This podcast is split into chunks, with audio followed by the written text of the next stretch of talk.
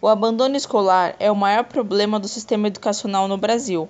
Um a cada três adolescentes não estão matriculados, ou seja, mais de 1 milhão e 300 mil jovens fora do ensino médio. Jair Bolsonaro sancionou a Lei 13.803, que obriga as escolas a comunicarem o conselho tutelar quando o aluno ultrapassar 30% do limite permitido de faltas.